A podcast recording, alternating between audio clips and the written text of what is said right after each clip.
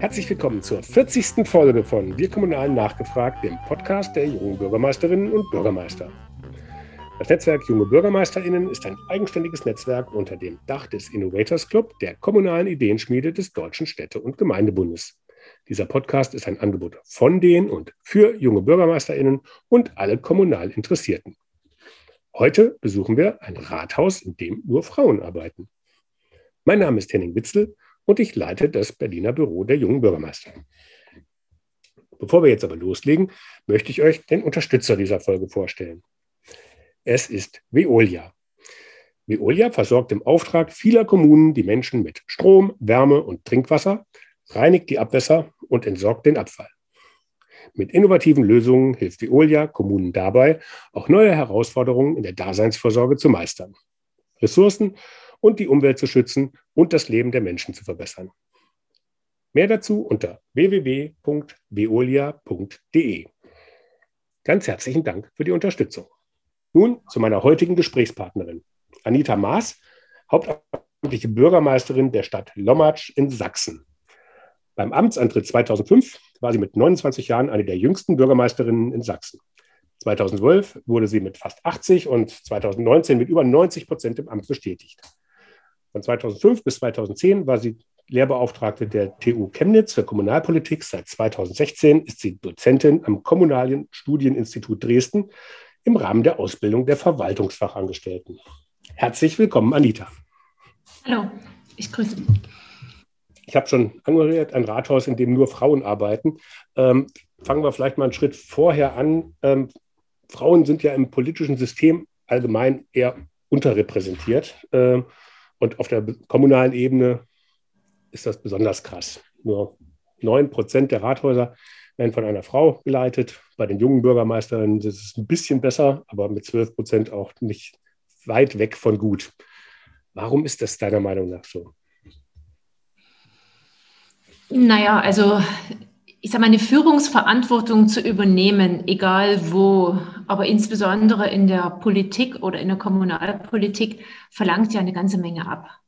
Und es ist immer die Frage, zum einen, ob man das auch möchte und zum anderen, ob man die Möglichkeit dafür erhält, wenn man es denn möchte. Und mitunter sind insbesondere die Türen in, in politischen Ämtern oder in kommunalpolitischen Ämtern nicht zu jeder Zeit offen. Also zum Beispiel bei einer Bürgermeisterwahl muss es sich auch anbieten, dass da jetzt gerade eine Chance auch für eine Frau ist oder für jemand Neues ist. Und ich glaube, man kann eher Karrieren in Unternehmen oder in der Wirtschaft planen als in der Politik. Und äh, das ist das eine. Und das andere ist sicherlich auch, dass es eben von Frauen eine ganze Menge abfordert, wirklich das Spagat zwischen Familie und Beruf oder Familie, Beruf und Politik, wenn man noch dazu in Parteiämtern aktiv ist. Und es das bedeutet, dass man ja sein Leben gut strukturieren und aufteilen muss und eben auch teilen, auch Familienleben teilen muss. Und das muss man eben auch wollen. Und das hängt damit zusammen, meiner Meinung nach. Was war denn deine Motivation, als du dich 2005 zur Wahl gestellt hast? naja, das war damals relativ spontan und auch eher zufällig. Aber meine Motivation war tatsächlich eine Vision für die Stadt. Also man muss dazu sagen, dass damals unsere Stadt mh, hm, oder anders ausgedrückt, der Bürgermeister, der vor mir Bürgermeister war, war schwer erkrankt und konnte sein Amt nicht mehr ausüben. Und damit entstand so eine richtige Lücke, so eine Leere in der Stadt. Und gleichzeitig hatten wir große Probleme. Und man hat eben aufgrund dieser großen Probleme unsere Stadt auch so ein bisschen abgeschrieben gehabt, so als sterbende Region. Und äh, das wollte ich so nicht zulassen und mich gewissermaßen dagegen stemmen und eben auch sagen, dass die Bürger eine Wahl haben sollten. Es gab noch einen zweiten Kandidaten. Und das war eigentlich der Antrieb, die Motivation zu sagen, wir müssen ja nach vorn streben. Das kann nicht sein, dass wir jetzt aufgeben, auch wenn wir kein Geld haben, muss Entwicklung möglich sein. Und äh, das wollte ich gern versuchen. Und deswegen war eigentlich ja, meine Motivation, diese Vision, und ich hatte auch kein Vorbild in diesem Sinne, sondern eben wirklich tatsächlich die Vision, dass ich ich habe es immer so umschrieben, aus dem kleinen hässlichen Entlein, was wir damals waren, ein stolzer Schwan entwickelt. Und ich sage jetzt immer, wir sind schon, wir sind schon relativ groß und grau gefärbt und als Schwan erkennbar. Also von daher ist es uns auch gelungen. genau. Sehr schön. Ähm, aber das hört sich an, also hattest du denn kommunalpolitisch, warst du da schon aktiv äh, ähm, im Stadtrat oder hast du da, also bist du da ganz naiv reingestolpert? Ich, ich bin sehr naiv da reingeschlittert. Ähm, ich habe insofern in Kommunales reingerochen, als dass ich meine Magisterarbeit zum Wohnen in der DDR geschrieben habe, also zur Wohnungspolitik. Und äh, in dem Moment, wo ich mich für das Amt beworben habe, war ich in der Endphase meiner Dissertation und habe da zur, zum Wandel der politischen Kultur in der Weimarer Republik geschrieben am Beispiel der Dresdner Stadtverordneten. Das heißt also, ich habe mich wissenschaftlich schon eine ganze Weile mit Stadt, Stadtgeschichte, ähm, auch mit demokratietheoretischen Positionen auseinandergesetzt und wusste quasi theoretisch, was, wie eine Stadt funktioniert und, und was da abläuft und wie das Ganze funktioniert. Aber ich hatte nie praktische Erfahrung. Äh, man hat allerdings äh, natürlich, wenn man ein Stipendium bekommt, wie es bei mir der Fall war, auch so die Motivation, sich gesellschaftlich zu engagieren. Und ich bin damals, als meine Tochter zwei Jahre alt war, in den Kinderverein eingetreten. Das war damals der Träger unseres Kindergartens und wir hatten damals große Probleme, weil dieser Kindergarten einen hohen Investitionsstau hatte, also angefangen vom kaputten Dach über kaputte Fenster etc. Und dort haben wir so eine kleine Elterninitiative gegründet, um diese Missstände zu beheben. Und das war so der, der einzige praktische Ansatz, der mich zum damaligen Zeitpunkt mit der Lommatscher Kommunalpolitik verbunden hat. Mhm. Eine andere kleine praktische Erfahrung hatte ich während meiner Promotionsphase noch im Rahmen des Stadtmarketings in Koswig. Aber das war ganz anders. Das war eher marketingtechnisch und mhm. ja, prozessorientiert aufgezogen. Also von daher absoluter Neuling.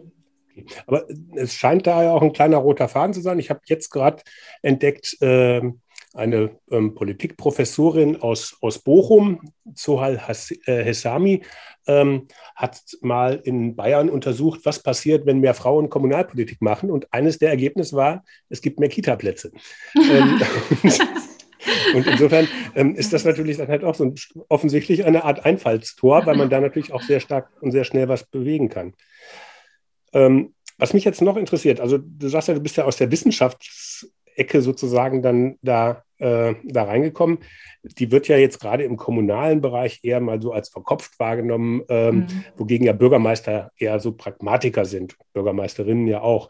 Ähm, Hast du damit ein Problem am Anfang, dass du sozusagen zwischen dieser theoretischen Herangehensweise und dem praktischen Tun dann sozusagen umswitchen lernen musstest?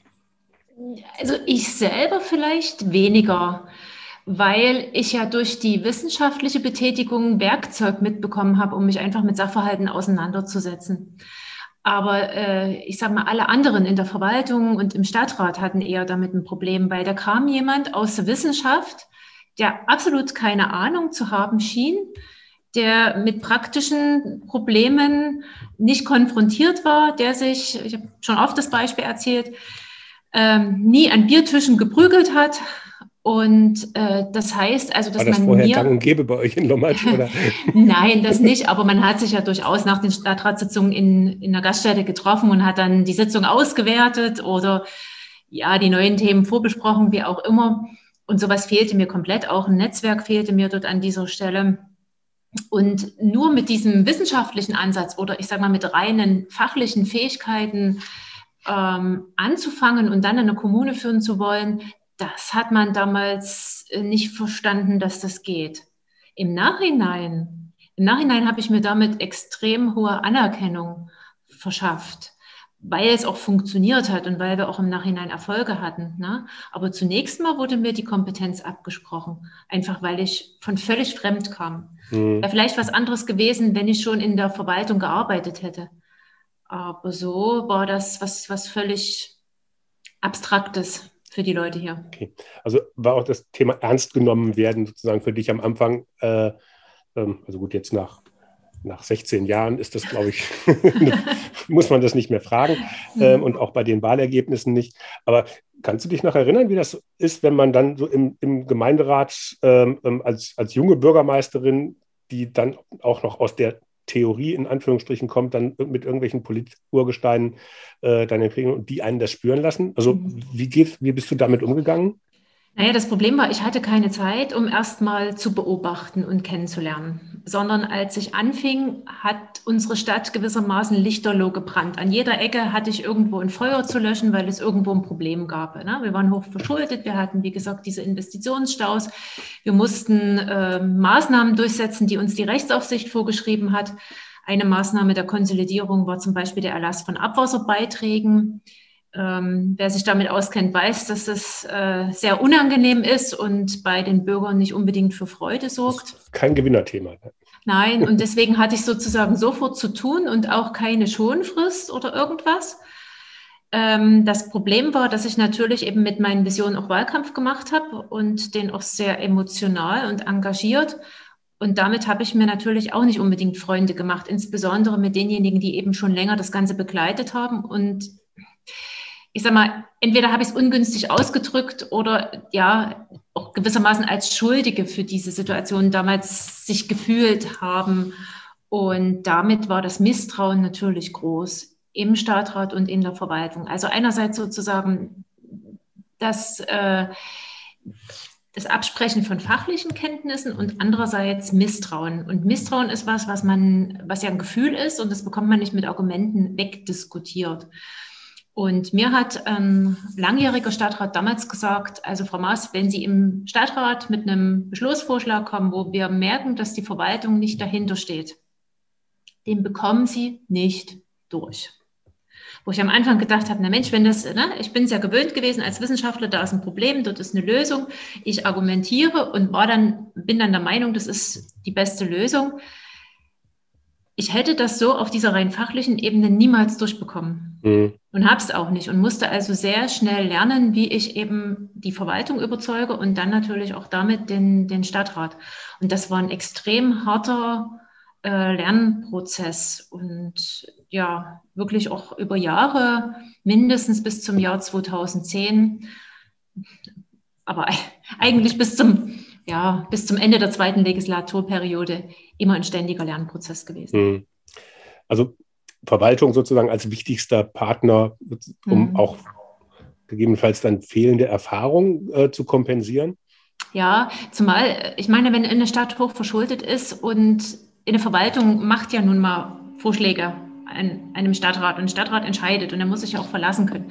Also deswegen war für mich eben auch die Verwaltung Teil des Problems damals und ähm, wir mussten einen Weg finden, wo wir einerseits ein gegenseitiges Misstrauen abbauen und, und einerseits mir, aber ich auch den Verwaltungsmitarbeitern das fachliche Vertrauen auch wieder entgegenbringen konnten und auch, dass man sich verlassen kann aufeinander. Ähm, einerseits, dass ich mich verlassen kann, dass die Mitarbeiter die Dinge gut vorbereiten und, und sachlich richtig tun und andererseits die Mitarbeiter sich auf mich verlassen können, dass ich sie nicht, wenn es irgendwelche Probleme oder Fehler gibt, dass ich dann sage, hier, das war aber der und der und, und ich kann nichts dafür, aber der Mitarbeiter ist schuld. Ne? Mhm. Also das, das ist ja, ja relativ schwierig in so einer Phase. Aber das haben wir wunderbar hingekriegt. Wenn wir da nochmal drauf kommen, kann ich auch sagen, wie. Aber das war wirklich ja, ein, ein, langer Prozess. naja, also ich hatte so die Erfahrung gleich am Anfang gemacht, wenn es so schwierige Themen waren oder schwierige Entscheidungen, ah, das hat, das hat der Bürgermeister vorher entschieden. Es war alles Chefsache, das hat der entschieden, wir nehmen uns jetzt aus der Verantwortung. So, also habe ich gedacht, das Wichtigste, was ich machen kann, auch um eben Vertrauen zu gewinnen, ist Transparenz. Also das Allerwichtigste war, dass ich keine Chefsachen mehr hatte. Bei mir gibt es im Büro keine Verwaltungsunterlagen. Die sind alle bei den Mitarbeitern. Ja? Damit niemand sagen kann, habe ich nie gewusst, habe ich nie gemacht, war ich nie verantwortlich. Ja? Natürlich ist es so, dass ich bestimmte Entwicklungen anschiebe, aber gemeinsam mit den Mitarbeitern und an einem Punkt X dann auch abgeben kann. Ja, aber das, das hat nichts damit zu tun, dass ich deren Arbeit übernehme oder sie rauslasse aus Prozessen. Mhm. Und das Zweite ist, dass wir allen Mitarbeitern mehr Verantwortung gegeben haben. Also wir haben die Ämterstruktur abgeschafft. Damit, das geht in einer kleinen Gemeinde wie in unserem. Und damit hat aber sofort jeder Mitarbeiter mehr Handlungsspielraum, aber eben auch Verantwortung. Und das führt dazu, dass wir ja, uns gut entwickelt haben. Also neu, du hast ein neues Arbeiten in der Verwaltung sozusagen dann halt oder eine genau. Arbeitsidee äh, eingeführt. Mhm. Also mir kommt dann so immer das oder kommt dann, dann direkt der Begriff agil, ne? agile mhm. Verwaltung, agiles Arbeiten. Das erobert ja seit einigen Jahren also viele Bereiche, äh, ähm, kommt ja eigentlich, glaube ich, aus der Programmierung äh, und hat ähm, inzwischen auch die öffentliche Verwaltung erreicht. Wir hatten auch schon eine Podcast-Folge darüber. Ähm, ähm, ziemlich am Anfang der Reihe. Ähm, jetzt ist ja das Verständnis von Zuständigkeit und Dienstweg, was du eben gesagt hast, ne? Ach, das hat alles alte Bürgermeister gemacht, kann man wegschieben. Das ist ja der öffentlichen Hand äh, äh, eigentlich fremd. Mhm. Also, also die agile Kultur ist fremd, Zuständigkeit und Dienstweg ist der öffentlichen Hand, ist wichtig für die öffentliche Hand. Ähm, wie, wie schafft man das denn sozusagen, dass eine äh, ähm, Verwaltung, äh, eine Kommunalverwaltung trotzdem ja so offensichtlich agiler wird, wie du das geschafft hast? Hm. Naja, ich bin ja mit meinem Wissenschaftsverständnis da hingekommen. Ne? Und das, was ich da unmittelbar vor meinem Amtsantritt erlebt habe, war ja mein Doktorandenseminar und da waren wir alle im Team. Wir haben unsere Texte vorgestellt, wir haben darüber diskutiert. Das war alles auf Augenhöhe. Und das war ich gewöhnt, ne? alle auf Augenhöhe. Und äh, in dem Moment, wo wir hier die Ämter abgeschafft haben, Wobei ich sagen muss, es geht nicht ganz konsequent, weil einfach äh, in der Gemeindeordnung vorgegeben ist, dass bestimmte Mitarbeiter der Kämmerin unterstehen. Das, das kann ich nie ändern, aber wir verstehen uns hier als Controller. Also es gibt praktisch zwei Controller-Funktionen. Das ist die Kämmerin, das, was man immer unter Kämmerin versteht und die auch eben als Finanzfach, Finanzbedienstete eingesetzt ist. Und äh, dann haben wir eine Rechtskontrollerin, weil das sind so Grundsatz- und, und Schnittmengen. Aber die steuern tatsächlich nur diese Bereiche und sind nicht wie frühere Amtsleiter sozusagen davor geschalten und dann können sich die Mitarbeiter dahinter verstecken und dann nehmen sie die Arbeitsaufträge an und dann arbeiten sie das ab und dann geben sie das wieder zurück und geben auch Verantwortung ab. So ist es bei uns nicht. Und ähm, das habe ich eben übernommen aus, aus dieser Arbeitsgruppenstruktur, die wir an der Uni hatten. Mhm. Und äh, ich habe natürlich am Anfang auch geguckt, was gab es damals für Modelle, neue Steuerungsmodelle in der Verwaltung gab es damals schon verschiedene. Dann war ja auch die Doppik im Anmarsch, wo man sehr auf ähm, Kosten-Leistungsrechnung gesetzt hat, was jetzt mit Agilität eigentlich nie viel zu tun hat, meiner Meinung nach. Die haben wir bis heute leider nie einführen können. Aber ähm, es waren alles keine Steuerungsmodelle, die für uns gepasst haben, weil ich bin dann weg von, ich übernehme ein System, sondern hin zu, wie sind wir und was müssen wir machen, dass es uns besser geht mit den Menschen, die wir an Bord haben. Mhm. Na, weil man kann natürlich auch äh, Menschen überfordern, wenn sie ja, in, in, in, was reingepresst werden, womit sie nicht, nicht umgehen können. Und Änderungsprozesse machen darüber hinaus ja noch zusätzlich Angst. Das kommt noch dazu. Und die hatte ich ja sowieso schon. Also die brauchte ich nie noch durch Veränderungsprozesse noch weiter steigern. Und deswegen war das eher was Schleichendes. Dass wir eben diese Struktur geschaffen haben, konnten wir richtig starr umsetzen mit der neuen Doppik, weil das war auch der Anlass, das zu tun, dass wir einfach die, die Kostenstellen anders zugeordnet haben und das im gemeinsamen Prozess im Übrigen auch erarbeitet haben. Und dieses gemeinsame Erarbeiten, Erarbeiten, dass wir uns hinsetzen als Team, ne, wir sind 17 Leute in der Kernverwaltung, da geht das. Aber in großen Verwaltungen kann man das sicher auch in Einzelämtern tun. Und dann haben wir uns hingesetzt und haben eben die Probleme im Sinne von Workshops miteinander diskutiert und mitunter eben mehrfach diskutiert. Und, und das haben wir so gelernt, auch bei den verschiedensten Themen. Wir haben jetzt gerade wieder das Thema Rathaus, Sanierung in einigen Jahren anstehend. Ähm, da wird auch Raumverteilung und ähnliches im Workshop-Prozess sozusagen diskutiert und wenn man so will, basisdemokratisch. Es ist mhm. dann manchmal lustig, wenn es dann heißt, ja, aber jetzt brauchen wir eine Entscheidung. Sagt, na dann, sagt mal, ne, so jetzt, nee, entscheide du. Ne? So. also manchmal will man schon doch die Entscheidung des Chefs haben. Aber wichtig ist ja, dass dieser Prozess getragen wird und dass dann, dass auch dieser, dieser Weg dahin von allen mitbekommen wird. Und, und das verstehe ich für mich als agil. Mhm. Aber eben als, als mein entwickeltes System oder als unser entwickeltes System und nicht, weil da irgendein Wissenschaftler mal was aufs Papier gebracht hat und das haben wir dann als Blaupause übernommen. Sondern wir haben wirklich geguckt. Das ist gewachsen. Genau, das ist mhm. gewachsen. Mhm. Und äh, wir haben das auch ganz intensiv beim Bauhof gemacht. Ne, dort haben wir ja unsere Männer im Team. Also dort sind alle Hausmeister drin und der Bauhof an sich, also die Leute, die sich sozusagen um die Pflege der Grünanlagen, Straßenunterhaltung, Winterdienst etc. kümmern.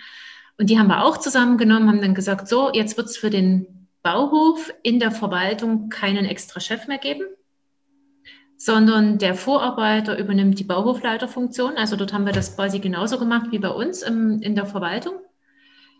Und wie äh, kriegen wir jetzt den Bauhof so effektiv äh, organisiert, dass die Arbeit, die wir machen müssen, geschafft wird, dass die Stadt ordentlich und sauber aussieht, dass wir auch das Bild des ersten Außendienstes unserer Stadt so vermitteln? Und das habe ich mit den Mitarbeitern entwickeln lassen. Und da hat sich eben ein Handwerkerteam rauskristallisiert und ein Team Grün mit Verantwortlichkeiten, mit Verbesserungsvorschlägen und so. Und das haben wir auch mit regelmäßigen Teamberatungen in den letzten Jahren ähm, begleitet. Seit 2020 muss ich sagen, schleift das, weil eben aufgrund der Corona-Geschichten ähm, diese gemeinsamen Teamberatungen so nicht mehr möglich waren. Und dort nützt uns auch keine Videokonferenz. Mhm. Ja, wir haben jetzt für die Verwaltung haben wir digitale Dienstberatung in dem Sinne, dass wir ähm, quasi ein, ein digitales Excel-Formular machen. Weil so sehen wir uns ja auf dem Gang. Das wäre ja völlig albern, uns videotechnisch zusammenzuschalten. Aber eben so eine Gesamtdienstberatung haben wir aufgrund von den Arbeitsschutzvorschriften gelassen. Und das ist ungünstig, weil man einfach auch so eine, so eine zwischenmenschliche Interaktion, die man mit Mimik, mit Gestik hat, wo man auch ein feines Gespür hat, wie fühlt der andere sich jetzt, da absolut nicht mitbekommt. Und das, das, ist dann, das, ist auf jeden Fall schwieriger, das ist richtig. Ja. Jetzt gleich nochmal zu, ich habe es ja am Anfang angekündigt, äh, ein Rathaus, in dem nur Frauen arbeiten. Also die 17 äh, ähm, Kolleginnen äh, von dir in der Kernverwaltung sind, also auch die in den quasi Männerdomänen, Bauamt oder Kämmerei, sind, äh, sind, sind alle weiblich. Ja. Äh, und ähm, ich hatte mir im Vorfeld irgendwie so als Idee rausgesucht, also das, was du so als agiles Arbeiten jetzt auch beschrieben hast und diese flachen Hierarchien, ähm, ob das nicht vielleicht auch ähm, Frauen leichter fällt oder Frauen eher sozusagen anspricht. Ähm, Jetzt hast du aber gerade erzählt, dass du das äh, im Bauhof genauso sozusagen organisierst, genau. wo nur die Männer sind. Aber da hast du jetzt einen Vergleich. Ähm, ist das, äh, läuft das auf beiden Ebenen gleich einfach oder gab es Anlaufschwierigkeiten äh, bei dem einen mehr als bei dem anderen? Also Anlaufschwierigkeiten vielleicht eher in der Verwaltung, weil eine Verwaltung das eben anders gewöhnt war aufgrund der Ämter vorher. Ne, ist ja auch eine Prägung. Und ich sage mal, mittlerweile haben wir auch in der Verwaltung einen deutlichen Generationswechsel vollzogen.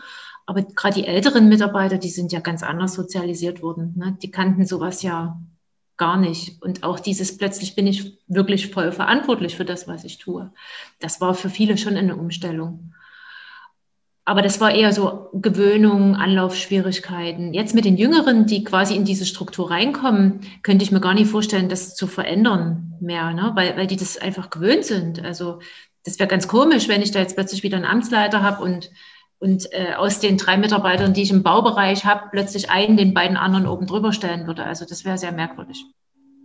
Aber ich würde nicht sagen, dass jetzt Frauen oder Männer, dass einer von beiden das besser oder schlechter kann. So dieses dynamische, agile, ohne Hierarchien führen. Ich glaube, das hängt ganz, ganz stark davon ab, was sind das einfach für, für Menschentypen. Mhm.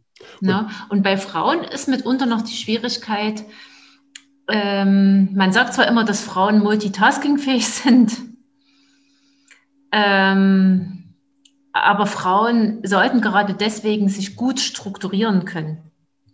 Und wenn eine gewisse Struktur plötzlich auch mal wegfällt, wie in diesem Fall, ist es gar nicht so einfach unbedingt. Ja, also, okay. Aber wie hat sich das denn dann entwickelt? Also als du angefangen hast, war, äh, war gab es ja, wenn ich es richtig verstanden habe, noch einen Kämmerer ähm, und äh, einen Bauamtsleiter. Genau. Und ähm, klar, ist, äh, in, in, in Kommunalverwaltung gibt es immer relativ viele Frauen, ähm, aber je höher man in der Hierarchie kommt, äh, desto dünner wird da ja dann auch die, äh, die Luft bis zum mhm. Schluss zum Amt äh, Bürgermeisterin. Ähm, haben wir am Anfang ja gesagt, ähm, 10 Prozent, beziehungsweise bei den Jungen gerade mal 12. Ähm, was hast du denn da gemacht? Wie, wie, wo, wo kamen die Frauen denn her? Oder hat sich das so entwickelt? Also Oder? wir waren schon immer mehr Frauen als Männer in der Verwaltung. Also das, das, war, das war so. Das hängt aber auch damit zusammen, wenn man wirklich mal in der Ausbildung schaut, das ist eine sehr weiblich dominierte Ausbildung aus meiner Wahrnehmung. Und dann muss man auch dazu sagen, wir sind nun einfach auch eine kleine Gemeinde und kleine Gemeinden sind benachteiligt in der Entlohnung. Und ähm, von daher ist, ist es auch natürlich, dass hier mehr Frauen als Männer sowieso schon von vornherein gearbeitet haben. Besser bezahlt sind natürlich immer Leiterposten. Ähm, und das ist auch so ein Hintergrund gewesen dieser ganzen Umstrukturierung. In dem Moment, wo ich Mitarbeitern mehr Verantwortung gebe, mehr Entscheidungsfreiheit gebe, dann haben sie nach äh, der Stellenbewertung des öffentlichen Dienstes auch mehr Chancen auf eine höhere Bewertung. Und das war auch so ein Hintergrund. Ne? Wir befinden uns ja im Konkurrenzkampf um die besten Kräfte. Und ich habe immer gesagt, ich will nicht die meisten, aber ich will die besten. Und denen möchte ich dann natürlich auch ein angemessenes, ein angemessenes Gehalt geben. Und das haben wir dann eben in etlichen Stellen hier in der Verwaltung auf diese Art und Weise geschafft. So, und dann sind die Männer, die ich hatte, in Rente gegangen. Also das war ein ganz natürlicher Prozess. Und die Bewerbungen danach waren weiblich dominiert. Und die Besten aus dieser Bewerbungsrunde waren dann halt die Frauen, die wir eingestellt haben. Okay, das, aber ihr habt jetzt äh, bei, gleicher, bei gleicher Qualifikation, nehmt ihr jetzt den Mann oder, oder wie ist das dann in euren Ausschreibungen? ja, ja, ja. Also, ja, sonst hört man es ja, immer, genau. ja immer umgekehrt. Ja, also wir hatten äh, jetzt ja noch nicht allzu lange her die Kämmererstelle ausgeschrieben. Und da hatte der Stadtrat scherzhaft wirklich gesagt, wir müssen jetzt mal wieder eine Quote hinbekommen und hier sozusagen einen Mann einstellen. Aber die Bewerbungsrunde hat das einfach nicht gezeigt. Es haben sich Männer beworben, ja, aber die waren fachfremd und das passte nicht. Und da kann ich auch nie, wie ich anderswo, nur weil es eine Quote gibt, eine Frau einstellen muss möchte ich auch nicht nur, weil ich dann mal wieder die Gleichberechtigung und die Quote in die andere Richtung brauche, einen Mann einstellen. Aber die Argumentation hört sich jetzt ja schon so ein bisschen an wie irgendwelche DAX-Vorstände, die dann sagen, ja, also wir haben ja eine Frau gesucht, aber wir haben keine ja, gefunden. Genau. Ja, äh, ich habe da, hab da auch ein bisschen eine andere Meinung als vielleicht einige Kolleginnen. Also ich finde immer, wir tun uns mit der reinen Frauenquote keinen Gefallen, weil man da eben auch so ein bisschen dann die Quotenfrau sein kann und es nicht so um die eigentliche Fachkompetenz geht. Aber ja, das kann man diskutieren, da kann man sich trefflich drüber streiten. Das müssen wir vielleicht jetzt nicht vertiefen. Okay. Vielleicht aus deinen Erfahrungen als Dozentin am, am Studieninstitut, am Kommunalen Studieninstitut, ähm, welche Rolle spielen denn da so Themen wie ja, neue Arbeitsmodelle äh, in, der, in der Verwaltung äh, oder auch Digitalisierung? Also ist die Ausbildung der Nachwuchskräfte, weil auch da äh, rekrutiert sich ja auch aus, potenzielle Bürgermeister und Bürgermeisterinnen, ähm, bildest du ja da quasi mit aus. Ähm, mhm. Ähm, wie sind die denn vorbereitet auf diese Themen? Also in der Verwaltungsausbildung, also in, in dem Ausbildungsberuf eher ganz, ganz wenig. Also Digitalisierung bekommen sie mit durch das, was äh, in, in ihren Verwaltungen läuft.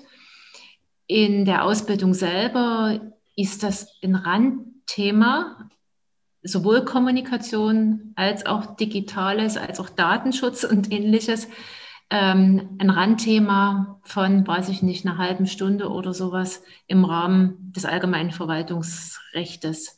Kommunikation, da gibt es zwei Tage am Anfang der Ausbildung das nennt sich dann bürgerorientierte Verwaltung. Jetzt muss ich dazu sagen, diese Ausbildung der Verwaltungsfachangestellten ist dreigeteilt. Das heißt also, die haben eine Praxisausbildung in ihrer Verwaltung. Die haben dann die ganz normale Berufsschule, für die kann ich hier nicht sprechen. Und dann haben sie, äh, das nennt sich dienstbegleitende Unterweisung, äh, eben am Studieninstitut, wo wir versuchen, gerade auch aus der Praxis, sie auf die Praxis vorzubereiten und auch auf die Prüfung vorzubereiten. Und für diesen Bereich spreche ich jetzt mhm. hier. Und da sind diese Themen unterbelichtet.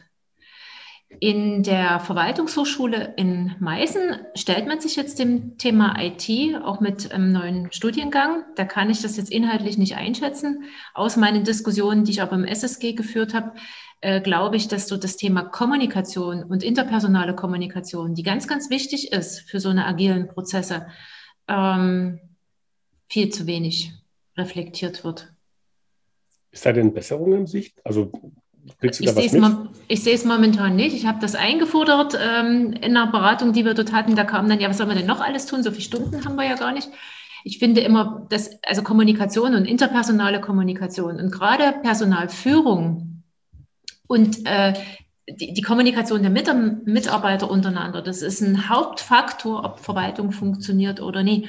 Und das ist kein Thema, was man in einem extra Fach behandeln muss, sondern was man unterrichtsimmanent in allen Bereichen und in allen Fachthemen eigentlich immanent mit mhm. bespielen sollte. Und ich glaube, dafür ist das Thema noch insgesamt zu unreflektiert. Also vielleicht so, wie du das vorhin beschrieben hast, dass du aus der Promotion sozusagen das dann halt schon ganz anders selber auch äh, quasi in deiner Ausbildung vorgelebt bekommen hast, äh, genau. dass man vielleicht dann die Ausbildung jetzt nicht inhaltlich umstrukturiert, sondern vielleicht auch von der Form. Äh, Wäre dann ein Ansatz. Aber du hast gerade gesagt, äh, dass dann als Argument immer kommt, also was sollen wir denn alles noch machen? Was könnte man denn weglassen? Oh, da stecke ich jetzt in den Lehrplänen zu wenig drin. Ja gut, also, aber du kriegst das ja trotzdem kein... mit, auch bei den, ja, bei, bei, den meisten, die, also die neu bei dir anfangen, äh, die die Ausbildung haben oder bei, du redest ja sozusagen auch mm. nicht nur wahrscheinlich über dein Fach mit den Leuten. Mm. Also was, was mir auffällt, ist äh, diese, also jetzt mal konkret für uns in, in Sachsen gesprochen, diese Doppelstruktur zwischen Berufsschule und DBU, das müsste meiner Meinung nach viel mehr Hand in Hand gehen. Und äh, der eine müsste für die reine Wissensvermittlung da sein und die muss dann auch abgeschlossen sein, wenn es in die praktischen Übungen geht. Und das sollte eigentlich vereinheitlicht werden. Ähm, aber da bin ich leider nicht in der Position, dort irgendwie mitwirken zu können. Ja, aber mal so, mal so Tipps aus der Praxis sind ja. Mhm. Sind ja, also ja weil das ist auch schwierig für die Auszubildenden. Ne? Das, das ist einfach so, weil die da hängen. Und dann haben sie einen Praxisblock und dann heißt es ja, aber das hatten wir ja noch gar nicht von der Wissensvermittlung oder ich bringe denen das anders bei, als es der Berufsschullehrer macht. Also das ist gar nicht so einfach für die mhm. Auszubildenden. Es gibt ja, wird immer gesagt, auch ne, wie Kommunalpolitik abläuft. Es ist häufig auch die Diskussionen im Stadtrat sind häufig konfront extrem konfrontativ äh, und sehr männlich geprägt mhm. mit, äh, mit ähm, also wirklich werden männliche Rollenbilder auch bedient. Gleichzeitig ähm, ist natürlich, muss man auch sagen, äh, Bürgermeister oder Bürgermeisterin, ähm, man ist vielfältigen Erwartungen ausgesetzt, die einen natürlich auch oft überfordern. 70-Stunden-Wochen äh, mit extremer Sichtbarkeit äh, und Präsenz äh, sind die Regel eher. Ähm, eine schlechte Work-Life-Balance wird dem Amt auch nachgesagt. Das ist jetzt alles nicht so attraktiv. Aber mhm. warum ist das immer noch für Männer attraktiver offensichtlich als für Frauen? naja, also eine Erklärung ist, dass es natürlich auch Reputation bringt. Na klar, ich stehe irgendwo vorn, ich bin wer. Äh, ja, das kann sein, dass es auch ein bisschen Ego befriedet, weiß ich jetzt nicht. Ähm, ich teile mal ein bisschen zwischen Bürgermeister und Stadtrat. Also früher war das so, dass äh, Stadträte ja auch so die Vertreter der Stadtgesellschaft waren, was sie ja auch sind in ihrer Wahlfunktion. Und die mussten dann natürlich auch überall präsent sein und entsprechend als würdige Amtsvertreter auch auftreten. Das hat sich jetzt nach meiner Beobachtung bei uns im Stadtrat extrem gewandelt. Das kann man bedauern, dass nicht bei jedem Stadtfest oder städtischem Ereignis oder Ausstellungseröffnung dann sehr viele Stadträte da sind, als eben genau diese Vertreter dieser Stadtgesellschaft. Das ist das eine. Das andere ist aber, dass diejenigen, die bei uns im Stadtrat aktiv sind, schon mit ihrer ehrenamtlichen Tätigkeit für das Stadtratsmandat und in dem, wo sie Verantwortung wahrnehmen für diese Stadtgesellschaft, schon extrem viel leisten. Und dort sollte man auch ein zeitliches Gleichgewicht hinbekommen. Und ganz viele von denen sind in Doppelfunktion. Ne? Die sind noch in irgendeinem Verein, in der Feuerwehr oder in, in dem Elternaktiv oder sonst irgendwo. Und deswegen erwarte ich das eigentlich bei uns auch gar nicht mehr, dass die Stadträte eben diese Repräsentationsfunktion noch zusätzlich übernehmen. Und ein zweites spielt eine Rolle. In der Regel sind Stadtratssitzungen sehr lang. Ich beobachte das auch manchmal bei, bei Amtskollegen, die machen dann Stadtratssitzungen bis 23 Uhr und sowas. Ähm, bei uns waren sie am Anfang auch sehr lang. Aber über die Jahre sind sie immer kürzer geworden, weil wir auch uns dort gut strukturieren. Und weil wir was machen, was, was andere auch wieder so nicht machen. Wir haben unsere Ausschüsse abgeschafft. Aha. Spannend. naja, also wir haben ähm, gesagt, also das, was wir im Ausschuss, im technischen Ausschuss und im Verwaltungsausschuss vorberaten, beraten wir dann 14 Tage später im Stadtrat zusammen und dann wird die Entscheidung getroffen. So, und dann habe ich das ganz oft erlebt, dass derjenige, der gerade nicht in diesem Ausschuss war und der dann in der Fraktionssitzung nicht war oder in der Fraktionssitzung das nicht so rübergebracht bekommen hat, dann gesagt hat, wie war das? Und ja, und dann hat man die Diskussion im Stadtrat nochmal von vorne angefangen. Und das zieht natürlich alles in die Länge.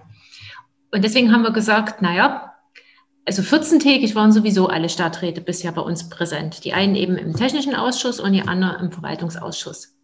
Lasst uns das doch zusammenwerfen und die Vorberatung im Gesamtstadtrat machen. Dann sind alle informiert und dann können wir 14 Tage später auch alle gemeinsam die Entscheidung treffen. Also es gibt jetzt quasi nur noch einen Ausschuss dann aber im Endeffekt. Halt. Es gibt nur noch den Stadtrat. Genau. Es gibt nur noch den Stadtrat und äh, der tagt 14-tägig. Damit sind wir sehr schnell in unseren Entscheidungen, auch was Vorkaufsrechte und ähnliches betrifft. Und äh, damit sind auch alle gleichermaßen informiert, weil mir ist es lieber, dass wir mit informierten Stadträten arbeiten, als mit Leuten, mhm. die gar nicht wissen, worüber sie entscheiden. Und dann gibt es Themen, die brauchen einfach mal viel Zeit. Ne? Dann nehmen wir uns auch mal eine Stunde im Stadtrat und reden eben nur über den Flächennutzungsplan oder nur über ein Bauvorhaben. Oder dann sagen wir, wir haben noch den Ältestenrat. Der Ältestenrat dient so ein bisschen der, der Vorbesprechung eigentlich der Stadtratssitzung, damit die Fraktionen tagen können. Eigentlich ging es mal darum, mich in der Tagesordnung zu beraten. Das ist auch die eigentliche Funktion. Aber faktisch ist es eher so ein bisschen Vorbereitung, damit sie wissen, ja, wie sie zu einer Meinungsfindung kommen können. Corona-bedingt ist das jetzt in, im letzten Jahr auch fast immer ausgefallen, hat jetzt auch nicht so geschadet. Aber diese Termine gibt es noch und da machen wir dann auch durchaus Sonderberatung, wenn einfach ein Thema länger braucht und nur dieses Thema besprochen werden soll. Also wir nehmen uns schon auch Zeit. Aber mhm. durch diesen Rhythmus, den wir haben und durch dieses Vertrauen, was da gewachsen ist, kann es eben auch passieren, dass bei uns eine öffentliche Sitzung tatsächlich nur zehn Minuten dauert. Spannend. Etwas ungewöhnlich, aber ja. ja. Und das heißt nicht, dass wir alles abnicken oder dass ich nur Ja-Sage habe, aber es ist dann eben gut vordiskutiert, vorbesprochen. Und aber auch natürlich versuchen wir, die Öffentlichkeit nie außen vor zu lassen. Nee, das heißt Hinterzimmerpolitik, ähm, das gibt es bei uns nie. Wir versuchen im Amtsblatt, können Sie auch durchaus mal prüfen, transparent über verschiedenste Sachen ähm, zu informieren. Wir lassen dort auch die Leute selber zu Wort kommen, sowohl die Bürger als auch die Fraktionen, auch mit durchaus kontroversen Themen. Wir haben jetzt ein kontroverses Thema, das ist der Bau unseres Kunststraßenplatzes zum Beispiel, was eben ganz viel Diskussion braucht. Aber dann dann nehmen wir uns eben auch die Zeit und dann dauert es eben länger bis zu einer Entscheidungsfindung. Das halte ich für demokratisch wichtig. Na, aber was es bei uns nie gibt, sind Nachberatungen in einer Kneipe, die dann die Sitzung noch länger machen würden. Das gibt es nicht mehr. Das hat also sich auch einfach nicht wegen so, Corona, weil da die Kneipen nee, zu sind, sondern das gab es auch vorher schon. Das gab es vorher nicht mehr. Das hat sich so ergeben, weil ich am Anfang eben Schwierigkeiten mit meinem Stadtrat hatte und dann froh war, wenn die Stadtratssitzung vorbei war und ich dann nicht noch mit denen irgendwie was trinken musste. Und dann haben wir das nie wieder aufgegriffen, weil es ist einfach auch eine Frage der Zeit. Und wenn ich Frauen drin habe, die sind dann auch froh, 18 Uhr beginnt der Stadtrat, wenn sie 20 Uhr wieder zu Hause sind und vielleicht doch noch ihrem Kind eine gute Nachtgeschichte vorlesen können. Aber das sorgt eben dann dafür, dass die Zeit überschaubar wird, die Lebenszeit, die dafür aufgewandt wird und vielleicht eben diese gemeinsame Zeit, die man hat oder diese Balance zwischen, zwischen Familie und Ehrenamt besser möglich ist. Wie viele Frauen sind bei euch im Stadtrat? Ich habe mal geguckt, ihr habt 18 Sitze im Stadtrat. Genau, sechs Frauen. Also auch für eine 5000 Einwohner Kommune ähm, dann auch eigentlich schon eine, eine relativ ja. hohe Quote. Also, weil auch ja. da ist ja so, je kleiner die Kommune, desto weniger Frauen sind es dann. Ja. Halt. Ähm, Aber wenn du mal guckst, wir sind verhältnismäßig jung auch dort. Wenn du dir so den Stadtrat mal bei uns anschaust, ähm, auch dort äh, gab es in den letzten Jahren durchaus einen Generationswechsel. Und dadurch, mhm. dass nun eben auch ganz viele im Beruf stecken, finde ich, ist es auch so ein bisschen verantwortungslos, wenn man bis 23 Uhr tagt und dann müssen die Leute um sieben wieder auf Arbeit sein. Also das ist, weiß ich nicht. Und das schreckt mit Sicherheit auch ab, sich für sowas mhm. zu bewerben. Und natürlich ähm, der Shitstorm in der Stadt, wenn man irgendwelche Entscheidungen trifft, die nicht allen schmecken. Also das war schon für Stadträte auch nicht einfach. Ne? Da gibt es genügend Entscheidungen, wo man dann im Feuer steht. Und auch das muss man gut erklären und aushalten, wo ich dann auch manchmal gedacht habe, jetzt ziehe ich mir sozusagen das mhm. lieber an Land.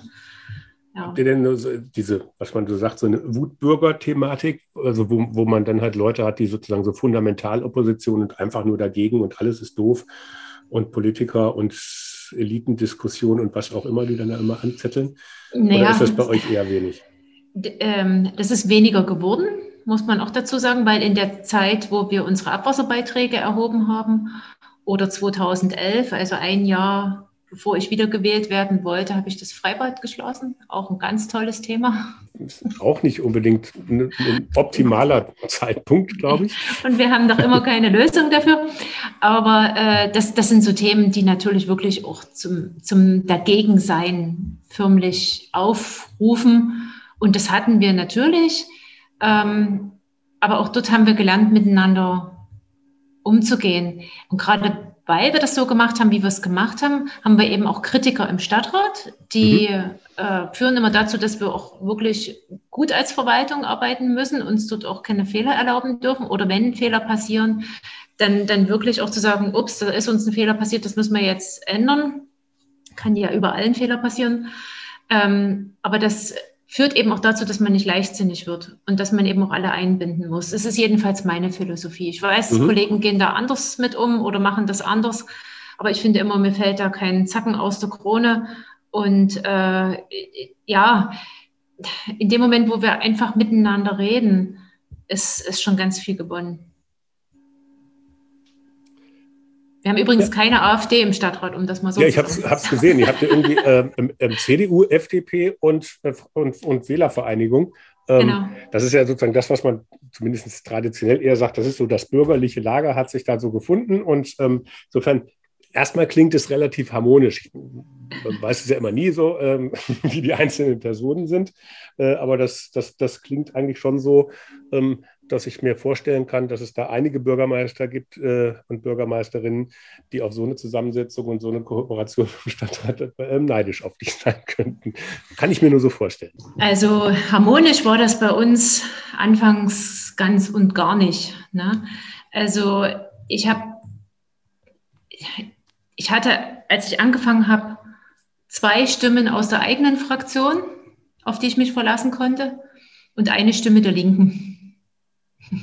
Das heißt, ich musste immer, immer äh, mit Argumenten überzeugen. Ich konnte nie das, was man unter Machtpolitik versteht, durch, in Anführungsstrichen, regieren, was man als Bürgermeister sowieso nie kann und nie mhm. sollte. Und mich dann auf eine Fraktion verlassen und die peitscht dann die Beschlüsse durch. Sowas konnte ich nie. Und das war aber auch eine gute Schule weil ich einfach mit Argumenten überzeugen musste und weil wir hier einfach Sachpolitik gemacht haben. Das ist sicherlich auch besser möglich in kleinen Gemeinden als in kreisfreien Städten. Das ist mir mhm. schon klar. Aber das ist eine Form, wie man versuchen kann, politische Kultur auch zu prägen. Aber das hat ja scheinbar auch gefruchtet. Also ich sag mal, es gab ja eine Entwicklung. Ähm, also du hast gesagt, ähm, der Schwan ist es noch nicht, aber es ist sozusagen eine Entwicklung zum Schwan. Und wenn ich mal angucke, auch jetzt gerade die Zusammenarbeit im Stadtrat, wie du sie gerade beschrieben hast, oder auch die Zusammenarbeit mit deiner Verwaltung, da hat sich ja in den Jahren äh, ähm, seit 2005 doch offensichtlich einiges geändert. Also du hast jetzt sehr viel von, von Widerständen, die am Anfang da waren, geredet und hast aber eigentlich wie du den Jetzt-Zustand beschreibst, ähm, doch da wirklich eine ganze Menge äh, bewegt. Und so wie es sich jetzt für mich anhört, auch, auch diesen Stadtrat in der Zusammensetzung, den ich echt spannend finde, ähm, ohne AfD, ähm, hast du ja jetzt eigentlich dir praktisch einen Biotop geschaffen, ähm, wo, wo, wo, du jetzt quasi diesen Schwan sozusagen vollenden könntest. Ja, aber auch im demokratischen Streit durchaus, weil es gibt ja Themen, die nicht Konsens sind. Ja, also das heißt ja nicht, auch wenn sich das gut entwickelt hat, dass wir jetzt immer und überall alle einer Meinung sind. Also das wäre ja auch irgendwo ein bisschen komisch. Oder ist Konsens so denn das Ziel, wenn ich da mal reinfragen darf? Weil wenn Kompromiss. du sagst, ähm, ich mache ich mach ein Schwimmbad zu, dann ja. geht es zu oder nicht zu. Da gibt es ja auch keinen mhm. Kompromiss. Das ist dann halt, Richtig. da muss man also dann halt auch sagen, okay, dann mache ich das, dann ziehe ich das auch mhm. durch. Ähm, meine Erfahrung, die ich auch in vielen Gesprächen gesammelt habe, ist, dass das bei den Leuten zum Schluss eher besser ankommt, als wenn man dann die ganze Zeit rumeiert, weil man es ja doch nicht allen recht machen kann. Mhm. Also beim Freibad, das war ganz klar, dort war keine andere Entscheidung möglich. Also äh, dort habe ich auch diese Entscheidung durchgestanden gegen die Widerstände. Aber das hätte natürlich auch kippen können. Oder der Stadtrat hat ja auch Befugnisse und könnte ein Bürgerbegehren machen und kann das ähm, in eine andere Richtung treiben oder kann im Haushalt andere Prioritäten setzen, als wir sie jetzt von der Verwaltung vorschlagen würden. Ne, das, das kann ein Stadtrat. Und äh, das macht er dann nicht, wenn er zwar nicht begeistert ist von diesem Thema, aber wenn die Argumentation trägt und wenn er sie mitträgt, auch wenn er sie nicht teilt oder wenn nicht jeder diese Argumentation teilt. Und das ist das eigentliche Ziel, zu, zu erklären, warum man was, was tut. Und ich halt auch nie viel. Also das Freibad ist das, das Einzige, wo, wo ich das äh, sicherlich gemacht habe, aber ansonsten halte ich nicht allzu viel von Alternativlosigkeiten. Äh, sondern dass man wirklich gemeinsam Wege entwickelt. Wenn ich an unseren Kunstrasenplatz denke, das ist jetzt momentan ein ganz umstrittenes Thema. Ne? Unser Fußballverein hat einen Hartplatz. Der Hartplatz entspricht nicht mehr den Anforderungen an den Trainingsbetrieb, äh, ist sehr unterhaltungslastig. Ähm, Kunstrasen gibt es überall. Das heißt, die Kinder, die da drauf trainieren, sind auch ein bisschen benachteiligt. So. Und der Platz muss sowieso saniert werden. Also wäre es ja jetzt günstig, diesen Platz als Kunstrasenplatz zu sanieren. Problem an der Stelle, Kunstrasen ist doppelt so teuer wie Hartplatz und das Ganze liegt im Überschwemmungsgebiet. So, und bei dem Stichwort Überschwemmung kommt man an bestimmten Argumenten einfach nicht vorbei. Und da sehen wir einerseits äh, die Situation und die Argumentation, die der Verein bringt und andererseits die Argumentation, die viele Stadträte bringen, die sagen, das können wir uns nicht leisten, dass dann irgendwann der Schlamm auf dem Kunstrasen liegt und das Ganze dann sozusagen nicht mehr nutzbar ist. Und da stehen wir jetzt eben vor der Herausforderung zu sagen, okay, wir erkennen einerseits eine Notwendigkeit an, dass wir was tun. Und jetzt ist die spannende Frage, was genau tun wir jetzt, dass beide Seiten irgendwo zufrieden sind? Das ist noch eine ganz offene Frage für uns, weil wir leider Corona-bedingt mit der Planung auch nie so schnell vorankommen, wie wir jetzt gerne wollten. Für den kommenden Haushalt haben wir es erstmal so gelöst, dass wir die Frage, was wir tun, aus dem Haushalt rausgenommen haben und uns erstmal nur für den Bau eines neuen Zauns entschieden haben, weil das mhm. war konsensfähig. Ja? Also das heißt, so eine Prozesse dauern dann auch lange, aber das hilft nichts. Also da habe ich jetzt auch kein, kein Patentrezept und mhm. da kann ich mich jetzt hinstellen und kann sagen, der Fußball ist mir sehr wichtig, ich kämpfe das jetzt durch, Kraft meiner Wassersuppe und nächstes Jahr habe ich ein Hochwasser und dann stehe ich da. Ja? Wie, aber also, wie, du hast jetzt ja da die zwei, die zwei Meinungen. Ja. Was sagt denn jetzt der Verein? Der, Na, der will Verein, ja, dass das gebaut wird. Und, richtig. Ähm, also ich kenne das dann jetzt so, so Geschichten aus anderen Kommunen, wo, das, wo dann die Fronten verhärten und dann gibt es sozusagen dann die einen, die sagen, wir müssen aber unbedingt, sonst ist hier, ne, unser, unser Ort wird äh, nicht mehr lebenswert sein, wenn man keinen Rasenplatz gibt. Also die, ne, die genau. Fallhöhe wird ja dann auch enorm hochgeschraubt in der Regel in so Diskussionen. Ja. Äh, und die anderen, die sagen, nee, das geht aber überhaupt nicht, weil, und dann ist ja das Geld äh, aus dem Fenster geworfen und ähm, wie, wie moderierst du so eine Diskussion? Weil mhm. wenn du mhm. dann jetzt sagst, wir entscheiden jetzt erstmal nichts, dann sind ja dann witzigerweise beide sauer, weil ja, ja genau. wir beide Recht haben wollen. Ja, also nicht entscheiden ist der falsche Weg. Also das Erste, was ich versucht habe, ist, lasst uns bitte erstmal auf richtigen Grundlagen entscheiden. Also nicht aus dem Bauch heraus, sondern lasst uns bitte erstmal die Planung ein Stückchen vorantreiben, damit wir wissen, wie genau gestaltet sich denn das mit dem Wasser. Und was sagt denn dann die untere Wasserbehörde dazu? Und welche Möglichkeiten hätte man denn, Gefährdungen zu minimieren? Und wie hoch sind denn da noch Gefährdungen?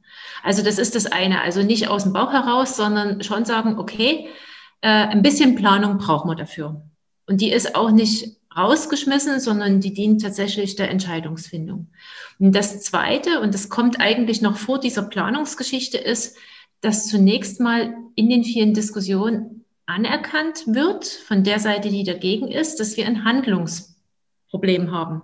Also es würde uns auch nichts nützen, nichts zu entscheiden, mhm. weil über kurz oder lang müssen wir was an dem Hotplatz machen.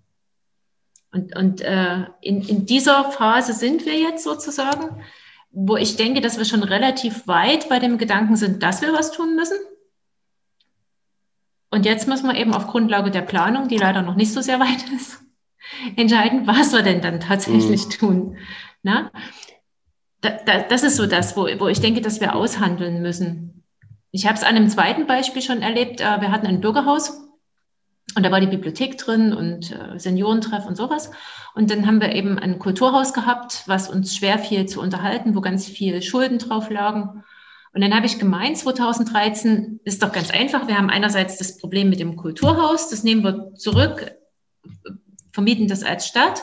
Und andererseits haben wir das Bürgerhaus. Lasst uns doch alles das, was in dem Bürgerhaus ist, in das Kulturhaus umziehen und das Bürgerhaus abstoßen. So.